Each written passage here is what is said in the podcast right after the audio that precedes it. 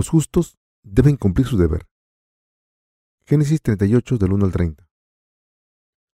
Aconteció en aquel tiempo que Judá se apartó de sus hermanos y se fue a un varón adulamita que se llamaba Ira, y vio allí Judá la hija de un hombre cananeo, el cual se llamaba Sua, y la tomó. Y se llegó a ella, y ella concibió y dio a luz un hijo, y llamó su nombre Er. Concibió otra vez y dio a luz un hijo, llamó su nombre Onán. Y volvió a concebir, y dio a luz un hijo, y llamó su nombre Sela. Y estaba en que sí cuando lo dio a luz. Después Judá tomó mujer para su primogénito Er, la cual se llamaba Tamar. Y Er, el primogénito de Judá, fue malo ante los ojos de Jehová, y le quitó Jehová la vida. Entonces Judá dijo a Onán, Llégate a la mujer de tu hermano, y despósate con ella, y levanta descendencia a tu hermano. Y sabiendo Onán que la descendencia no había de ser suya, sucedía que cuando se llegaba a la mujer de su hermano, vertía en tierra, por no dar descendencia a su hermano. Y desagradó en ojos de Jehová lo que hacía, y a él también le quitó la vida. Y Judá dijo a Tamar, su nuera, Quédate viuda en casa de tu padre, hasta que crezca Sela, mi hijo. Porque dijo, no sea que muera él también, como sus hermanos. Y se fue de Tamar y estuvo en casa de su padre. Pasaron muchos días y murió la hija de Suba, mujer de Judá. Después Judá se consoló y subía a los traquiladores de sus ovejas, a Tignac, él y su amigo Ira, el adulamita, y fue dado aviso a Tamar, diciendo, Y aquí tu suegro sube a Tignac a traquilar sus ovejas. Entonces se quitó ella los vestidos de su viudez y se cubrió con un velo y se rebosó y se puso a la entrada de Enaín junto al camino de Tignac, porque veía que había crecido Sela y ella no era dada a él por mujer. Y la vio Judá y la tuvo por ramera, porque ella había cubierto su rostro. Y se apartó del camino hacia ella, y le dijo, Déjame ahora llegarme a ti, pues no sabía que era su nuera. Y ella dijo, ¿Qué me darás por llegarte a mí? Él respondió, Yo te enviaré del ganado un cabrito de las cabras. Y ella dijo, Dame una prenda hasta que lo envíes. Entonces Judá dijo, ¿Qué prenda te daré? Ella respondió, Tu sello, tu cordón y tu báculo que tienes en tu mano.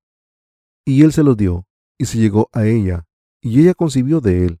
Luego se levantó y se fue, y se quitó el velo de sobre sí, y se vistió la ropa de su viudez, y Judá envió el cabrito de las cabras, por medio de su amigo el adulamita, para que éste recibiese la prenda de la mujer, pero no la halló, y preguntó a los hombres de aquel lugar, diciendo, ¿Dónde está la ramera de Naín junto al camino? Y ellos le dijeron, No ha estado aquí ramera alguna. Entonces él se volvió a Judá y dijo, No la he hallado. Y también los hombres del lugar dijeron, Aquí no ha estado ramera. Y Judá dijo, Tómeselo para sí, para que no seamos menospreciados. He aquí, yo he enviado este cabrito, y tú no la hallaste. Sucedió que al cabo de unos tres meses fue dado aviso a Judá, diciendo, Tamar tu nuera ha fornicado, y ciertamente está encinta, a causa de las fornicaciones. Y Judá dijo, sacadla y sea quemada. Pero ella, cuando la sacaban, envió a decir a su suegro, del varón cuyas son estas cosas, estoy encinta. También dijo, mira ahora, ¿De quién son estas cosas? El sello, el cordón y el báculo. Entonces Judá lo reconoció y dijo, Más justa es ella que yo, por cuanto no le he dado a Sela mi hijo, y nunca más la conoció. Aconteció que al tiempo de dar a luz, he aquí que había gemelos en su seno. Sucedió que cuando daba a luz que sacó la mano el uno, y la partera tomó y ató a su mano un hilo de grana, diciendo, Este salió primero. Pero volviendo él a meter la mano, he aquí salió su hermano, y ella dijo, ¿Qué brecha te has abierto? Y llamó su nombre Fares. Después salió su hermano, el que tenía en su mano el hilo de grana, y llamó su nombre Sara. Todos los cristianos nacidos de nuevo de verdad deben llevar a cabo sus responsabilidades que Dios les ha confiado. Debemos conocer nuestras responsabilidades y cumplirlas completamente ante Dios. Entre las doce tribus de Jacob, mencionadas en este pasaje de las Escrituras, Judá es el antecesor de la tribu real Está escrito aquí que Judá tomó una mujer para su hijo Er, y su nombre era Tamar, y era una mujer gentil. Tamar, una mujer gentil de la fe. Al principio del Evangelio de Mateo hemos leído acerca de la genealogía de Jesucristo, donde está el linaje de la fe. Mateo 1.3 dice, Judá engendró de Tamar a Fares y a Sara, Fares a Hidrón, Hidrón a Arán. Está escrito aquí que Jacob engendró a Judá y a sus hermanos. Nos dice que Judá engendró a Fares y a Sara con Tamar. ¿Quién es esta Tamar? Era la mujer del hijo de mayor de Judá. En otras palabras, era la mujer de Judá. Pero, ¿qué ocurrió al final? Judá se acostó con su nuera Tamar, sin quererlo, después de varios acontecimientos. Queridos hermanos, ¿no es horrible que algo así esté escrito en la Biblia? Sin embargo, sé que nuestro Dios nos está hablando a través de esto, de cómo somos verdaderamente. Para los israelitas como los coreanos, las mujeres tenían que continuar el linaje de sus maridos. Cuando una mujer se casaba, tenía la responsabilidad absoluta de dar a luz a un descendiente para continuar con el linaje de su marido. Y así, si el hijo mayor de un israelita se casaba y moría sin tener hijos con su mujer, el hermano menor tenía que tener un hijo con ella. En el Nuevo Testamento, algunos de los saduceos le preguntaron a Jesús diciendo, Maestro, Moisés nos escribió, si el hermano de alguno muriere teniendo mujer y no dejare hijos, que su hermano se case con ella y levantase descendencia a su hermano. Hubo pues siete hermanos, y el primero tomó esposa y murió sin hijos, y la tomó el segundo, el cual también murió sin hijos. La tomó el tercero, y así todos los siete, y murieron sin dejar descendencia. Finalmente, murió también la mujer. En la resurrección, pues, ¿de cuál de ellos será mujer, ya que los siete la tuvieron por mujer? Lucas 20 del 28 al 33. En este contexto cultural, Tamar tenía el deber de continuar el linaje de Judá, pero los hijos de Judá no cumplieron esto. La Biblia dice que el primogénito de Judá, Er, era malvado a los ojos de Dios, y el Señor lo mató. Lo que es muy extraño es que Er sabía que si tenía relaciones con su mujer, ese hijo no sería suyo, y por eso no quiso que concibiese. El Señor se enojó y lo mató. Por eso Dios le dio el hermano menor, Onán, a Tamar. Si leemos Génesis 38, 8, dice, entonces Judá dijo a Onán, llégate a la mujer de tu hermano, y despósate con ella, y levanta descendencia a tu hermano. Y por eso Judá le hizo ir a su cuñada Tamar. Sin embargo, este Onán hizo lo mismo que su hermano, y fue destruido por ello. Si leemos el versículo 9 dice, y sabiendo Onán que la descendencia no había de ser suya, sucedía que cuando se llegaba a la mujer de su hermano, vertía en tierra, por no dar descendencia a su hermano. Entonces, ¿de quién era el futuro? El tercer hijo de Judá, llamado Sela, tenía que casarse, pero Sela era todavía muy joven. Judá tuvo que continuar su linaje, pero sus dos hijos habían muerto, y su nuera tenía que esperar que el tercer hijo Sela creciese. Pero Judá sintió que Sela moriría también si se lo daba a Tamar. Así que no lo hizo. Le dijo, te daré a Sela, pero tienes que esperar a que crezca. Como padre tenía miedo de lo que le pasaría a su hijo menor. Judá pensó, si le dejaba acostarse, su hijo menor también moriría.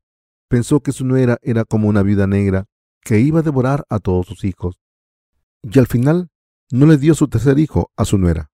Tamar se acostó con su suegro, Génesis 38 del 12 al 16 dice, Pasaron muchos días y murió la hija de Sua, mujer de Judá. Después Judá se consoló y subía a los traquiladores de sus ovejas a Tigná, él y su amigo Ira, el adulamita. Y fue dado aviso a Tamar diciendo, He aquí tu suegro sube a Tigná a traquilar sus ovejas. Entonces se quitó ella los vestidos de su viudez y se cubrió con un velo y se arrebozó y se puso a la entrada de Naín junto al camino de Timná, porque veía que había crecido Sela, y ella no era dada a él por mujer. Y la vio Judá y la tuvo por ramera, porque ella había cubierto su rostro. Y se apartó del camino hacia ella, y le dijo, Déjame ahora llegarme a ti, pues no sabía que era su nuera. Y ella dijo, ¿Qué me darás por llegarte a mí? Este pasaje de la escritura dice que alguien le dijo a Tamar que su suegro había ido a Tigná y podemos asumir que es donde Tamar vivía entonces. Parece que la nuera de Judá no llevaba la ropa de viuda, pero tenía la cara tapada y estaba sentada al lado de la carretera como una prostituta. Y Judá, aunque su mujer había muerto hace mucho, se acostó con esta prostituta que estaba sentada al lado de la carretera. Queridos hermanos, así era Judá. De esta manera la Biblia lo recoge todo tal y como ocurrió. La palabra de Dios no es condenada acerca de la humanidad.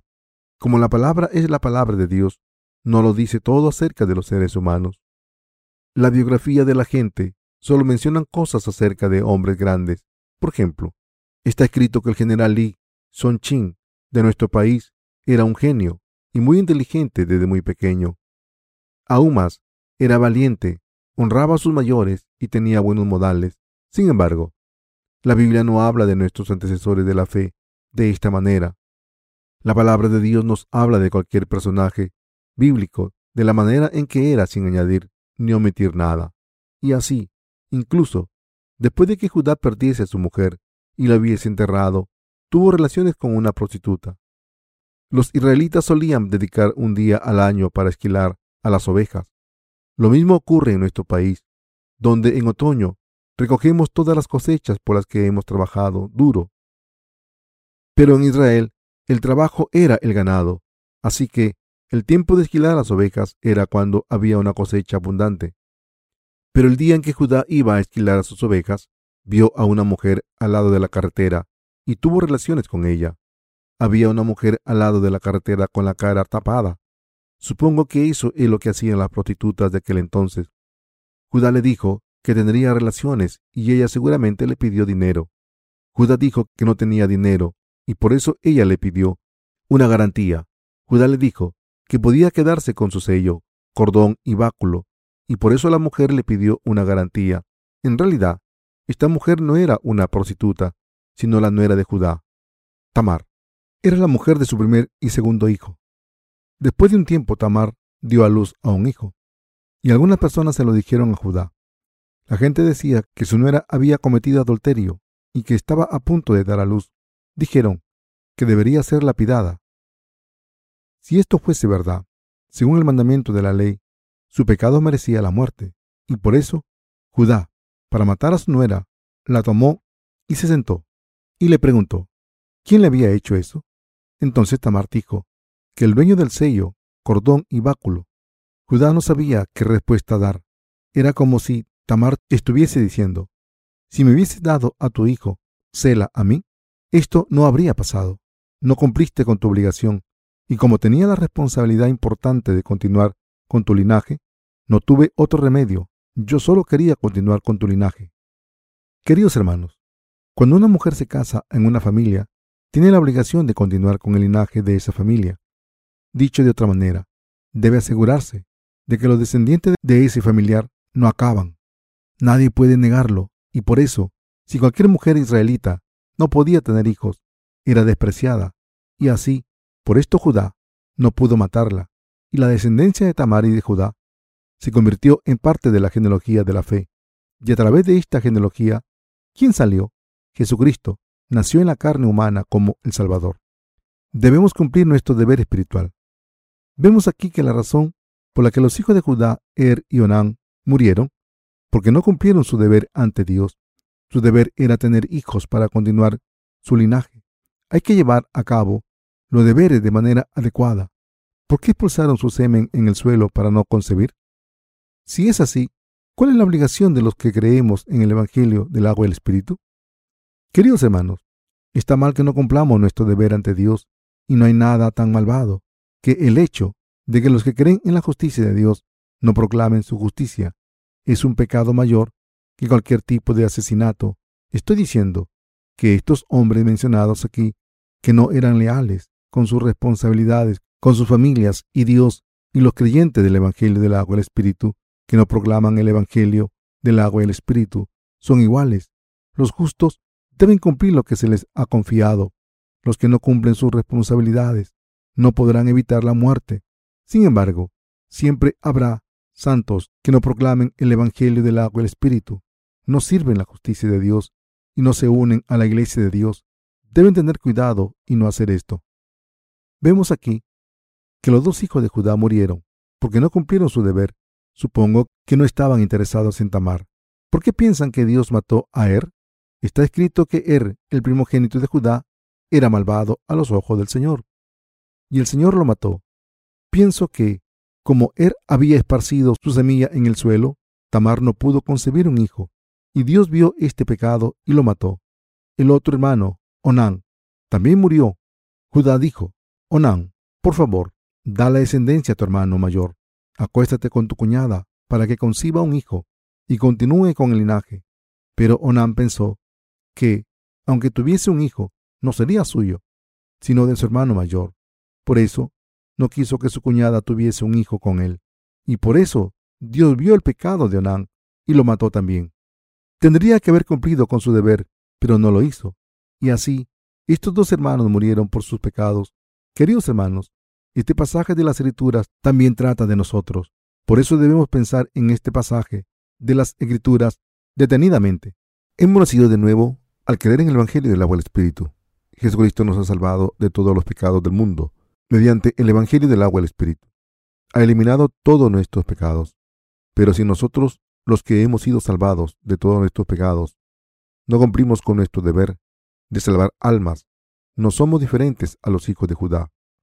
Y por eso, el pasaje de las Escrituras de hoy es una palabra con un significado profundo para los justos. Dicho de otra manera, los nacidos de nuevo, que no se unen a la iglesia, no están cumpliendo sus responsabilidades espirituales. Si alguien entre los nacidos de nuevo se calla y no comparte el Evangelio del agua y el Espíritu con los demás, es igual que estos dos hombres que no cumplieron su deber. Si alguien me preguntase ¿Qué es lo más malvado que un nacido de nuevo puede hacer? Yo le diría que la persona más malvada de todas es la que ha recibido la remisión de los pecados, pero no sirve a la justicia de Dios, y sirve su propio deseo de la carne. Una persona que no pueda proclamar el Evangelio directamente debe unirse a la Iglesia para que pueda compartir este verdadero Evangelio de cualquier manera posible, y debe hacer la obra de pasar la semilla y dar a luz a las almas compartiendo este Evangelio. Pero siempre habrá santos malditos que se niegan a hacerlo. Incluso los criminales más malvados no pueden compararse con esta gente. Lo que estoy diciendo es que estos criminales no son mucho más malvados a los ojos de Dios. Por supuesto, el criminal ha pecado y es terrible, pero alguien que haya sido salvado y creído claramente en el Evangelio del agua y el Espíritu ante Dios y ha sido salvado de todos sus pecados, pero se niega a cumplir la responsabilidad de servir al Evangelio del agua y el Espíritu, uniéndose a la Iglesia de Dios, es un maldito que ha cometido un pecado, que merece la muerte. Esta persona merece la maldición de Dios. Esta persona será arruinada espiritual y físicamente. Alguien que no cumpla esta tarea es la persona más malvada a los ojos de Dios. ¿Acaso el Señor no muestra su tratamiento a estas personas en la parábola de los talentos? La Biblia nos dice que una persona en particular recibió un talento de su maestro y lo escondió en el suelo. Este maestro volvió después y exclamó después de averiguar lo que había hecho. Arroja a este siervo inútil de aquí. Y la Biblia dice, habrá llanto y rechinar de dientes. Por tanto, debemos unirnos a la iglesia de Dios y a la justicia del Señor mientras vivimos en este mundo. Queridos hermanos, ¿cuál piensan que es el mayor pecado que un marido puede cometer contra su mujer en una relación de matrimonio? No cumplir su deber como marido. Si tienen una mujer y se niegan a vivir con ella, pero viven separados de ella, no hay nada más malvado que esto. Digamos que esa pareja tiene un hijo o hija. Si este hijo no pudiese cumplir su deber con sus padres, no pasaría nada. Pero si pudiese y no quisiese cuidar de sus padres mayores, eso sería muy malvado. Queridos hermanos, ¿cuál piensan que es el mayor pecado que puede cometer alguien que ha sido salvado al creer en el Evangelio del agua y el Espíritu? El mayor pecado es no cumplir el deber que Dios le ha encomendado. Alguien que cree en la palabra del Evangelio del agua y el Espíritu, a través de la palabra ante Dios, pero no cumple sus obligaciones, es la persona más malvada. Nuestro deber ahora es servir a la justicia de Dios. Pero si alguien no cumple esta responsabilidad, es un pecado que merece la muerte espiritual. Este tipo de pecado es el peor de todos. ¿Cuál es el mayor pecado que puede cometer alguien después de recibir la remisión de los pecados mientras va a la iglesia de Dios? Es el pecado de olvidar la gracia de Dios, los justos, después de recibir la remisión de los pecados. Son como un espino en el costado de Dios y pienso que la gente que se comporta de esta manera es la gente que está deshaciéndose de las bendiciones que Dios les ha dado. Dios está planeando su venganza. Pensáis que sois sabios, pero veamos qué pasa cuando seguía haciéndolo. Si los siervos de Dios en su iglesia prohíben que alguien venga a la iglesia, ese será el fin de su vida. Queridos hermanos, ¿saben cuál es el peor castigo para un santo? Es no poder ir a la iglesia de Dios. Será el fin para los justos, si no pueden ir a la iglesia de Dios más. ¿Quién es el espino en el costado de Dios? ¿Quién ha sido maldecido por Dios? Los que creemos en la justicia de Dios. No maldecimos a los demás, sino que Dios los maldice. Entonces, ¿quién será maldecido? Los que no han recibido la remisión de los pecados no son los que reciben las maldiciones de Dios, son los que reciben su misericordia, son los que reciben la compasión de Dios, pero solo les espera la muerte. Se han escuchado y creído en el Evangelio del agua y el Espíritu, pero no se unen a la iglesia de Dios y no cumplen sus obligaciones porque piensan que son más inteligentes que los demás y se niegan a unirse a la justicia de Dios hasta el fin. Dios mató a Er y a Onán, los hijos de Judá, y Dios puso a Tamar en la genealogía de los antecesores de la fe. ¿Cómo puede Tamar, quien tuvo relaciones con su suegro, convertirse en un antecesor físico de Jesucristo? Pero la Biblia ha levantado la fe de Tamar y la ha puesto en la genealogía de la fe. ¿Quién es mejor en la fe, Judá o Tamar? Su fe era superior a la fe de Judá. ¿Por qué? Tamar se casó en esa familia. Y por eso tuvo que continuar con la semilla de su familia, y así cumplió su deber. La Biblia recoge la genealogía de Jesucristo. Y Tamar aparece aquí. Judá engendró de Tamar a Fares y a Sara, Fares a Herón y a Arán. Mateo 1.3. Así que, físicamente, ¿cuál fue su papel en la genealogía de Jesús? Se convirtió en la mujer de Judá. ¿No es esto cierto? Así es como terminó este acontecimiento. Es un poco extraño que en este linaje estuviese la nuera de Judá, pero más adelante se convirtió en su mujer. Sin embargo, hay muchas cosas extrañas en el plano de la fe. Debemos darnos cuenta de que seamos débiles o no. Debemos entender que es la voluntad de Dios que cumplamos las obligaciones que Dios nos ha dado. Nunca debemos olvidar cuáles son estas responsabilidades. La persona que cumple sus responsabilidades es la que recibe las bendiciones ante Dios y esta persona puede presentarse ante Él firmemente como alguien que ha cumplido su deber. Por tanto, cumplamos nuestro deber de proclamar el Evangelio del agua al Espíritu. El que un santo descuide sus responsabilidades es lo más malvado que hay. Los santos deben creer y servir la justicia de Dios y ser bendecidos por Dios. Debemos servir a la justicia del Señor y tomar parte en el cuerpo de la iglesia. Deben decidir si van a vivir o morir con la iglesia. Si la iglesia prospera, ustedes prosperarán. Si la iglesia perece, ustedes perecerán también. Y debemos ser personas que quieran cumplir los deberes espirituales ante Dios y tener confianza ante Dios. Queridos hermanos, han pasado años desde que pude visitar las tumbas de mi madre y mi padre. Esto se debe a que estaba ocupado sirviendo a la justicia de Dios. Servir a la justicia de Dios es mi obligación principal, y por eso no puedo parar de hacerlo para hacer otra cosa. Mi obligación ante Dios y los santos es vivir por la fe que sirve la justicia del Señor. Debemos hacer tres cosas en nuestras vidas. Creer en la justicia del Señor, proclamar el Evangelio del agua del Espíritu y unirnos a la iglesia de Dios. Hagamos lo que hagamos, por lo menos debemos compartir el Evangelio del agua del Espíritu y debemos servir a la justicia de Dios. Lo que debemos saber es que nuestro Señor nos dijo que vino a este mundo no para ser servido, sino para servir a otros. Después de haber crecido en nuestra fe, un poco más después de haber sido salvados, al creer en el Evangelio del agua del Espíritu, debemos aprender a servir a la justicia de Dios. Queridos hermanos, debemos saber cuáles son nuestras obligaciones espirituales.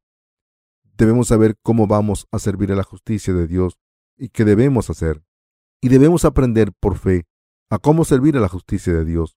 No debemos vivir nuestras vidas como Er o Onán, a quien Dios mató por no cumplir sus obligaciones.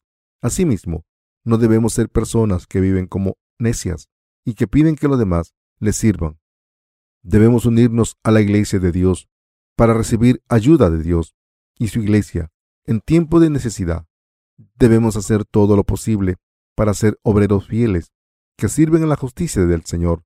Debemos ser las personas que cumplen sus obligaciones espirituales, la persona que cumple sus responsabilidades espirituales y la que proclama la justicia de Dios.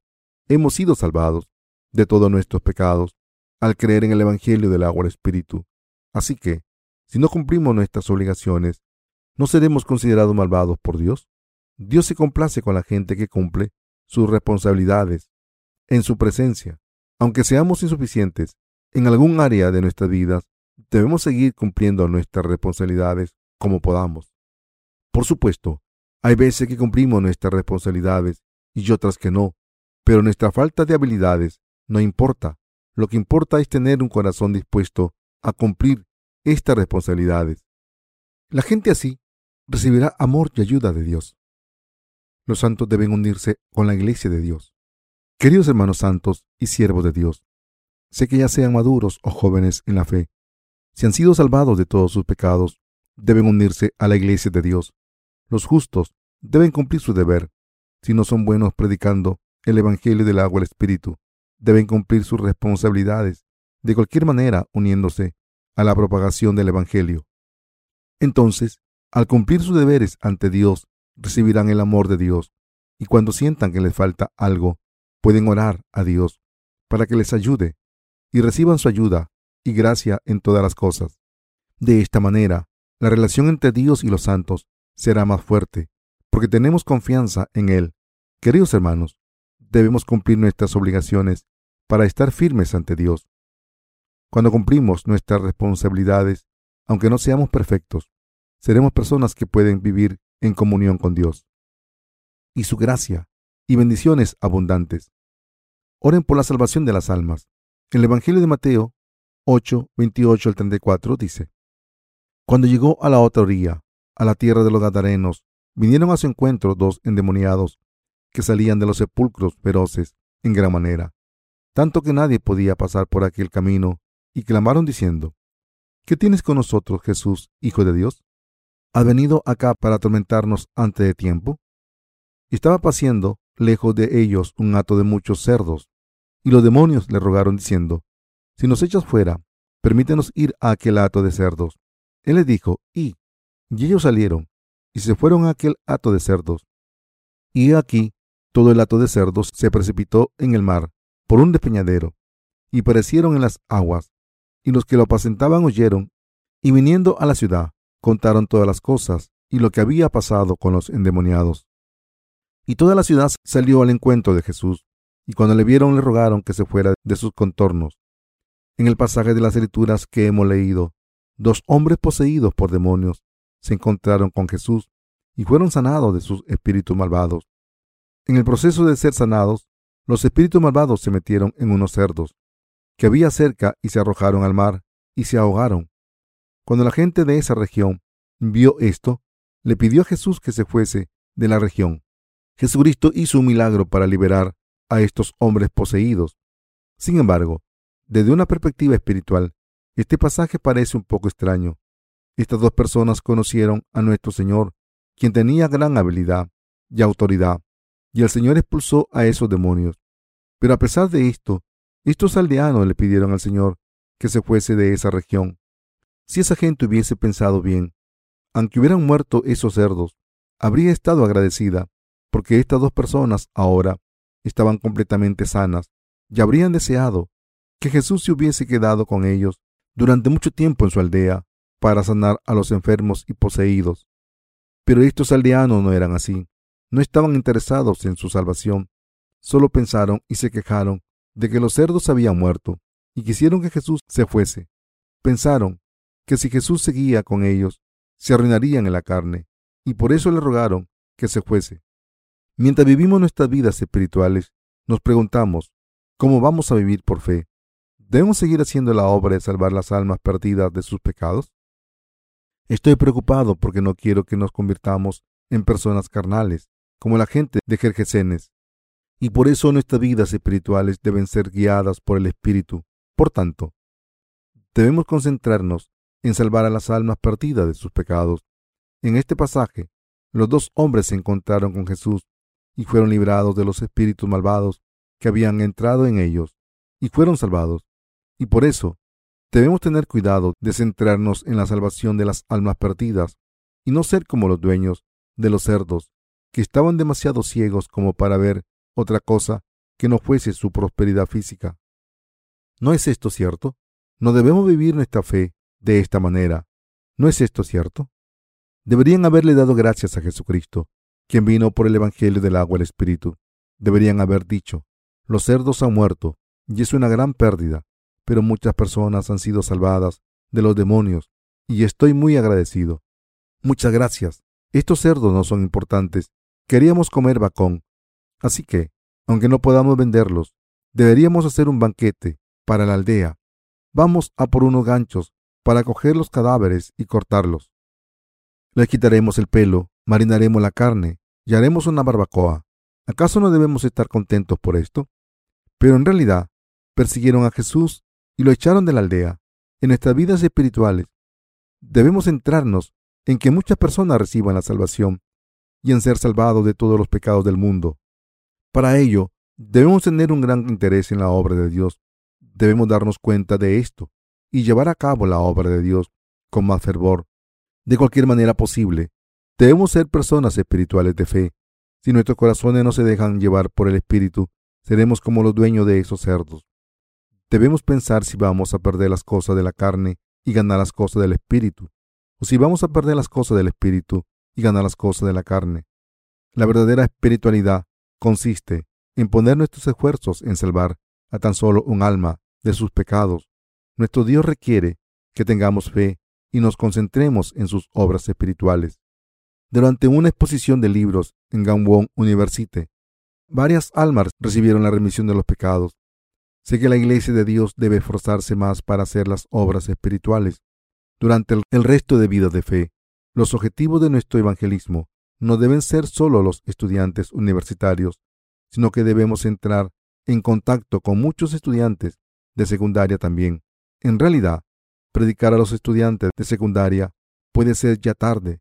Deberíamos empezar en las escuelas de primaria. Esto se debe a que los estudiantes de secundaria están muy ocupados.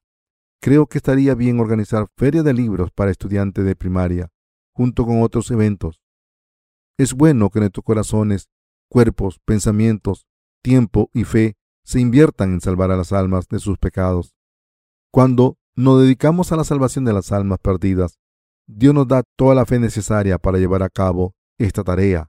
Entonces, somos personas que viven con las bendiciones de Dios. Pero, ¿qué ocurrirá si no nos dedicamos a la obra de salvar las almas? Dios no estará interesado en nosotros, porque, aunque nos bendiga, solo buscaremos manera de prosperar en nuestra fe. Por eso debemos estar interesados en la obra espiritual y vivir con fe espiritualmente. Todos debemos trabajar para proclamar el Evangelio del agua y el Espíritu, para salvar a las almas perdidas de todos sus pecados. Por eso, debemos dedicarnos al servicio del Evangelio, y la mayor parte del tiempo debemos invertirla en esta obra de Dios. Nuestros pensamientos deben ser dirigidos espiritualmente. Nuestra fe debe ser espiritual. Debemos concentrar nuestros esfuerzos en salvar a un alma del pecado, en vez de hacer cosas por la carne. Para lograrlo, Debemos estar interesados en la justicia de la obra de Dios y dejar de lado nuestras fallas personales, dificultades y orgullo. Debemos contemplar, orar y hablar acerca de cómo podemos salvar espiritualmente a más almas cada día. Si no podemos saber lo que es espiritual y lo que es carnal, iremos de un lado a otro entre la obra del espíritu y de la carne. Y por eso, al leer este pasaje de las Escrituras de Mateo 8, el Señor nos está pidiendo que tengamos en cuenta nuestras responsabilidades con las almas perdidas. En vez de estar agradecidos por el hecho de que los poseídos habían sido salvados, los aldeanos no lo tuvieron en cuenta, sino que le pidieron que se fuera después de discutir acerca de los cerdos. El Señor nos está diciendo que no debemos vivir nuestras vidas espirituales de esta manera. Debemos vivir nuestra vida de fe espiritualmente. Debemos concentrarnos en salvar a las almas perdidas de sus pecados. Ya bebamos o comamos, debemos hacerlo todo por la gloria de Dios. Debemos trabajar duro y concentrar todos nuestros recursos en la gloria de Dios y la salvación de las almas. Para ello, debemos marcar una línea de fe clara en nuestros corazones que nos permita buscar la obra del Espíritu primero. Cuando nuestra carne tenga conflictos y estemos preocupados, debemos practicar nuestra fe espiritualmente. Si no hacemos esto, estaremos frustrados y todo perecerá laborioso y duro. Pero si buscamos la obra de Dios desde una perspectiva espiritual, todo es valioso y tiene significado. Y por eso debemos prestar más atención a hacer la obra del Espíritu. Debemos prestar más atención a salvar a las almas perdidas, más que cualquier otra obra. Debemos dedicarnos a la obra de salvar a las almas. Dios nos está hablando de esto exactamente. Así que debemos preguntarnos lo siguiente. ¿Cómo debemos vivir ahora mismo? Debemos pensar si estamos pasando más tiempo en las cosas del espíritu o de la carne. Como somos humanos, por supuesto que vamos a pasar tiempo haciendo las obras del espíritu y la carne. Pero si hemos nacido de nuevo, debemos prestar atención a la obra del espíritu. Debemos estar más preocupados por salvar a un alma perdida que por los cerdos que se ahogaron. Sin embargo, incluso entre los que han sido salvados hay algunos que le piden a Jesús que se vaya porque no pueden olvidar que han perdido muchos cerdos. Estas personas deben arrepentirse. Esto no está bien. Han nacido de nuevo al aceptar el Evangelio, pero están diciendo que no pueden vivir sus vidas de fe de esta manera. Dicen que no pueden buscar solo la obra del Espíritu. Dicen que pueden seguir al Señor solo si están bien en la carne, es decir, solo si tienen más cerdos. Queridos hermanos, esto no es cierto. Hay muchas personas que piensan esto por desgracia. La Biblia dice que nuestro espíritu debe estar bien primero para que nuestra carne prospere. Pero los que tienen la mentalidad equivocada piensan lo contrario y creen que la carne debe estar bien primero para que el espíritu prospere. Cuando sus almas prosperan espiritualmente, su carne prosperará también. Está garantizado que cuando su espíritu está bien, su carne prosperará. Como está escrito, Amado, yo deseo que tú seas prosperado en todas las cosas y que tengas salud, así como prospera tu alma. Tercera de Juan 1.2. No hay pruebas de que la carne prospere primero y después el espíritu. Al hacer la obra de Dios, la Biblia dice que debemos buscar primero el reino de Dios y su justicia, y todo lo demás se nos dará por añadidura. La obra de Dios es la prioridad principal. Cuando pensamos en qué debemos hacer primero y en qué debemos pensar primero, sin duda, en la obra espiritual. Debemos pensar primero en la obra del Espíritu. Un santo espiritual debe hacer la obra del Espíritu primero. Antes de nada, sea cual sea el estado de nuestra carne, y seamos malvados o no, si servimos al Evangelio del Señor y lo proclamamos de todo corazón, Dios nos considerará la verdadera gente espiritual. Pero por muy justos y virtuosos que seamos, si no trabajamos por el Señor, somos la gente de la carne. Como hemos mostrado anteriormente, nuestro Dios desea que vivamos según el Espíritu. ¿Por qué se ha incluido esto en la Biblia? No sabemos cuántos cerdos murieron en el pasaje de las Escrituras. Quizás fueron miles de cerdos, pero no se pueden cambiar por una sola alma humana. Si alguien es verdaderamente espiritual, ¿puede cambiar a mil cerdos por las almas de dos seres humanos? Y así el Señor nos está diciendo que debemos ser el pueblo de la fe. Cuando Jesús fue a la región de Gergesenes, se consiguió una gran obra de la salvación. Sin embargo, por el sistema de valores carnal de estos aldeanos, expulsaron a Jesús. Nosotros podemos ser así también, mientras vivimos nuestras vidas espirituales. Si nuestra carne sufre y pasa por dificultades, abandonaremos al Señor. Pero no debemos ser cristianos depravados que acaban siguiendo su carne. No debemos seguir a la carne. Debemos pensar en la obra de Dios primero y la salvación de las almas. Debemos pensar en seguir a Dios primero y pensar en la voluntad de Dios mientras vivimos nuestra vida de fe. Por supuesto que no es tan fácil como parece. Es muy difícil. Sin embargo, debemos vivir de esta manera. No podemos evitar vivir nuestras vidas en la carne, pero debemos pensar en la obra del Espíritu primero. Debemos vivir nuestras vidas espirituales de esta manera. Queridos hermanos, ¿entienden esto? Debemos vivir por la salvación de las almas perdidas. Viéndose Jesús rodeado de mucha gente, mandó a pasar al otro lado, y vino un escriba y le dijo, Maestro, te seguiré a donde quiera que vayas. Jesús le dijo, Las zorras tienen guaridas, y las aves del cielo nidos, mas el Hijo del Hombre no tiene dónde recostar su cabeza. Otro de sus discípulos le dijo, Señor, permíteme que vaya primero y entierre a mi Padre. Jesús le dijo, Sígueme, deja que los muertos entierren a sus muertos. Mateo 8, del 18 al 22. En este pasaje de las escrituras que acabamos de leer, el Señor nos habla de dos opciones, vivir por el Espíritu o por la carne, enseñándonos que lo correcto es que vivamos por el Espíritu. Jesús fue famoso cuando vivió en este mundo. Es cierto que Jesús fue abofeteado, denudado y escupido. La gente le odió hasta que murió en la cruz. Pero cuando Jesús estaba haciendo su ministerio en este mundo, fue una superestrella. Hoy en día veo muchos pósteres de superestrellas, pero Jesús fue una verdadera superestrella. ¿Quién es la superestrella que vuela por el cielo? ¿Es Superman? Sí, Superman. Jesús fue más popular que Superman y tuvo más poder que él. Superman no podría haber preparado comida para aproximadamente diez mil personas sentadas en el campo, pero Jesús lo hizo. Cuando Jesús estaba en este mundo, fue famoso entre los hombres y los poderosos. Si hubiera un voto de popularidad entre los israelitas, Jesús seguro que ganaría, y por eso el pueblo de Israel intentó hacerle su rey. Si Jesús quisiese, se podría convertir en el rey de Israel. Pero Jesús quiso ser un maestro para las multitudes que le rodearon y le siguieron, diciendo, Maestro, Maestro, mientras se caían al suelo.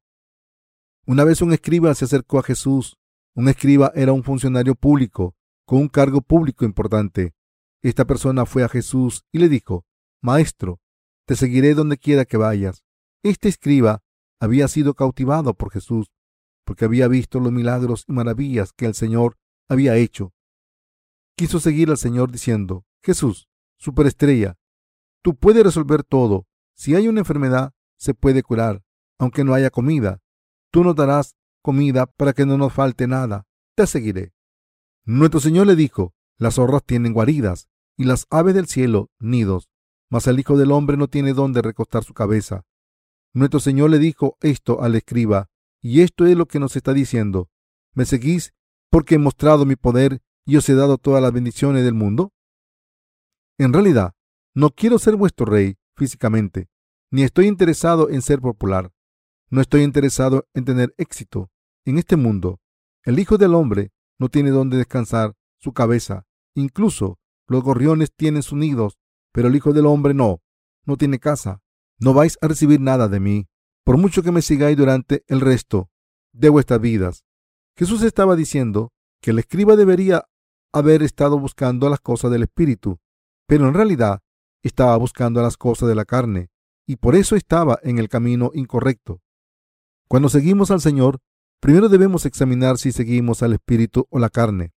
Queridos hermanos, después de recibir la remisión de los pecados al creer en Jesús, ¿cómo van a vivir el resto de sus vidas? Deben decidir si van a vivir por la salvación de las almas perdidas o si van a buscar la prosperidad de nuestra carne. Pensemos en esto una vez más. Como seguimos en la carne, es normal que nuestra carne prospere. Como todavía vivimos en la carne, queremos que el espíritu y la carne prosperen. Pero si tuviésemos que escoger entre las dos cosas, ¿cuál elegiríamos? ¿Cuál sería la opción adecuada? Esto es lo que estoy diciendo. Primero, debemos preguntarnos si vamos a hacer la obra de salvar a las almas durante toda vuestra vida, o si vamos a buscar los placeres de la carne. ¿Qué es prosperar? Por supuesto, dedicarnos a la obra de salvar almas es la opción correcta. Alguien me podría preguntar, ¿qué vas a escoger? Yo contestaría, voy a escoger hacer la obra de salvar almas. Entonces, esa persona me contestaría, ¿todavía vives en la carne? ¿No deseas vivir por la carne? Por supuesto que quiero, sin embargo, aunque vivo en la carne y quiero vivir por la carne, no debo seguir la carne solo y por eso no busco las cosas de la carne. No estoy diciendo que odie a los deseos de la carne, sino que no sigo a la carne, porque odio las cosas de la carne, como un santo nacido de nuevo, y no busco las cosas de la carne. La carne ama las cosas de la carne, pero como esto no es lo correcto, no busco los deseos de la carne. Debemos ignorar la forma en la que hemos vivido hasta ahora. Ahora tenemos que considerar cómo vamos a vivir en el futuro. ¿Vamos a vivir por el espíritu o por la carne? ¿Está bien vivir por la carne o el espíritu? Obviamente, lo correcto es vivir por el espíritu. Entonces, ¿qué significa vivir por el espíritu? ¿No es hacer la obra de salvar a las almas? ¿No es compartir el Evangelio con la gente para que las almas reciban la salvación? ¿No es la obra de vivir por el espíritu? Entonces, sea cual sea la situación en la que nos encontremos, vamos a vivir por el espíritu, es decir, por las obras espirituales de Dios. No tengo muchas habilidades, pero debo vivir por el espíritu porque es lo correcto, y quiero vivir por el espíritu si me falta algo o tengo una necesidad. Oro a Dios de la siguiente manera. Señor, por favor, dame estas cosas. Si no me las das, no tendré nada. Y si me las das, las recibiré. Pero me gustaría que me las dieses. Pero solo me puedo concentrar en una sola cosa. No me puedo centrar en dos cosas a la vez. Por favor, déjame hacer la obra de salvar a las almas. Me dedicaré a la obra espiritual. Lo correcto es vivir por el Espíritu, con una fe sólida que busca lo que está bien, ya pueda hacer la obra de la fe, bien o no. Dedicaré mis manos, pies, labios, corazón, pensamiento, alma y todas mis posesiones durante mi vida. El Señor está diciendo que debemos vivir por la salvación de las almas perdidas. Debemos tomar la palabra en nuestros corazones que dice, los pájaros del cielo tienen nidos, pero el Hijo del Hombre no tiene dónde descansar su cabeza. Dios nos ha dado todas las bendiciones necesarias para que todas las criaturas del mundo, incluso los pájaros del cielo, tienen dónde descansar cuando llega la noche y por la mañana se levantan y vuelan en el cielo abierto que Dios les ha dado, comen insectos y viven felices. Sin embargo, nuestro Señor no tenía dónde descansar su cabeza cuando vino a este mundo. ¿Qué significa esto? Significa que el Señor no tenía su propia casa. El Señor no tenía un hogar físico. Si el Señor desease la prosperidad de la carne, sería el rey de un país o el rey de todo el mundo. Podría haber recibido la adoración de todo el mundo y haber sido un rey, pero nuestro Señor abandonó las cosas de la carne para salvar a las almas de los seres humanos, es decir, nuestras propias almas. El Señor trabajó en la carne durante tres años y un día antes de morir en la cruz en el jardín de Getsemaní, oró, si es posible, haz que pase de mí este cáliz. Jesús sintió dolor y gozo en la carne, como nosotros. Nuestro Señor también sabía que deseaba la carne. Sin embargo, nuestro Señor no siguió los deseos de la carne. ¿Qué buscó el Señor? Buscó la salvación de nuestras almas. Así siguió solo al Espíritu Santo. Cuando alguien muere, vuelve al polvo a un puñado de cenizas. ¿Han visitado alguna vez un crematorio? Incluso cuando una persona dueña de un edificio grande muere y es incinerada, solo queda una botella de polvo. Si el cuerpo es incinerado completamente, habrá menos de una botella de cenizas. El cartílago se quema, incluyendo los tobillos, las rodillas y los huesos pequeños. Casi todos los huesos se queman y se escogen algunos huesos grandes de entre las cenizas y se machacan. Con mucho más calor se puede quemar el resto, pero para no asustar a la familia, se dejan algunas partes de esta manera. Cuando la gente muere, solo queda de ella una pequeña porción de polvo o cenizas. La cantidad de polvo que queda cuando la gente muere no es mucha. Cuando se abre una tumba, el cuerpo que hay dentro se ha podrido y ha caído aún más en el suelo. El féretro se ha podrido y solo se encuentran algunos huesos escondidos en el suelo. Pero este suelo es diferente del suelo normal.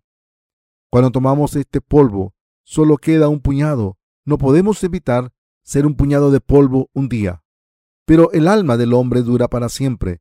Si creemos que Jesús nació en este mundo, cargó con todos nuestros pecados al ser bautizado por Juan el Bautista, fue juzgado en nuestro lugar en la cruz y se levantó de entre los muertos, nuestras almas vivirán para siempre.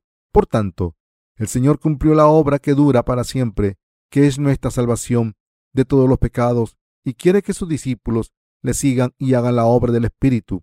Y por eso el Señor nos está hablando a todos a través de Mateo 8, 18 al 22, diciendo que debemos poner nuestros corazones en la obra del Espíritu durante todas nuestras vidas. No debemos hacer las obras de la carne. A menudo hacemos algunas cosas de la carne, pero debemos decidirnos a hacer la obra espiritual en nuestros corazones. El Señor nos está diciendo esto hoy. Cuando Jesús estaba hablando a los escribas, un discípulo estaba junto a él y le dijo, Señor, permíteme que vaya primero y entierre a mi padre.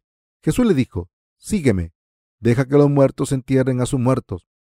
Nuestro Señor distinguió claramente entre la vida y la muerte, entre las cosas que mueren y la vida eterna.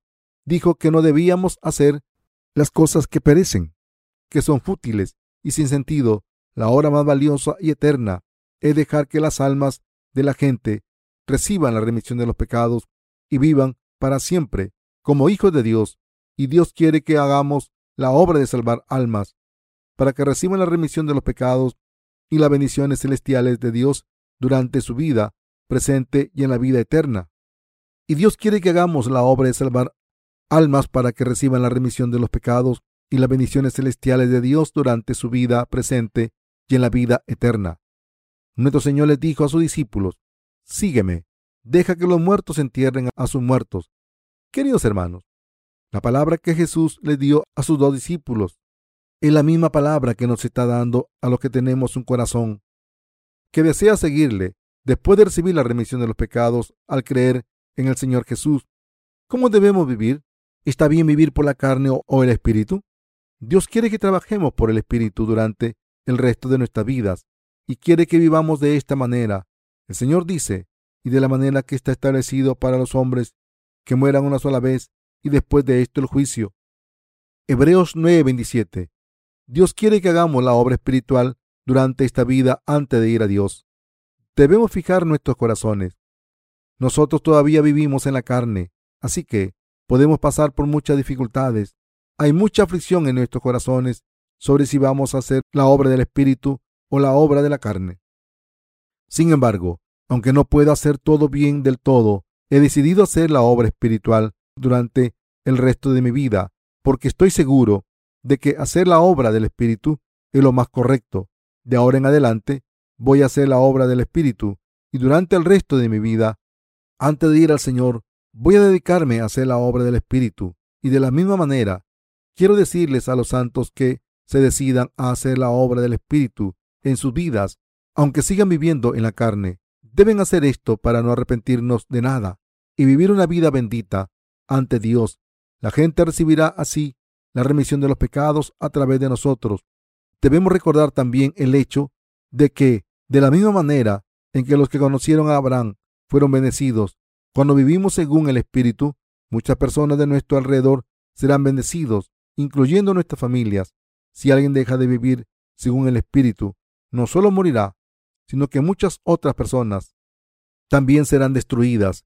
Y debemos saber que si no cuidamos de nuestras responsabilidades, nuestras almas serán salvadas, pero nuestra carne será destruida. Como está escrito, si la obra de alguno se quemare, él sufrirá pérdida. Si bien él mismo será salvo, aunque así como por fuego. Primera de Corintios 3:15. Por tanto, lo que debemos hacer es las obras del Espíritu. Debemos hacer la obra del Espíritu con el Señor durante el resto de nuestras vidas y después ir a Él. Aunque seamos débiles e insuficientes de muchas maneras, debemos hacer las obras del Espíritu y proclamar el Evangelio del agua y el Espíritu a un alma más. Orar por esa alma y vivir una vida preparándonos por la salvación de otras almas y compartir la nueva vida con ellas. Y entonces, cuando el Señor nos llame, o si vuelve por nosotros, iremos con Él. Debemos vivir una vida con significado, con una fe sólida. La persona que ayuda a la gente a volver al buen camino, es decir, al Señor, brillará como el sol.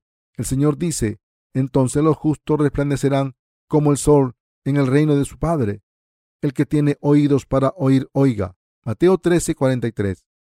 Y también dice, los entendidos resplandecerán como el resplandor del firmamento, y los que enseñan la justicia a la multitud como las estrellas a perpetua eternidad.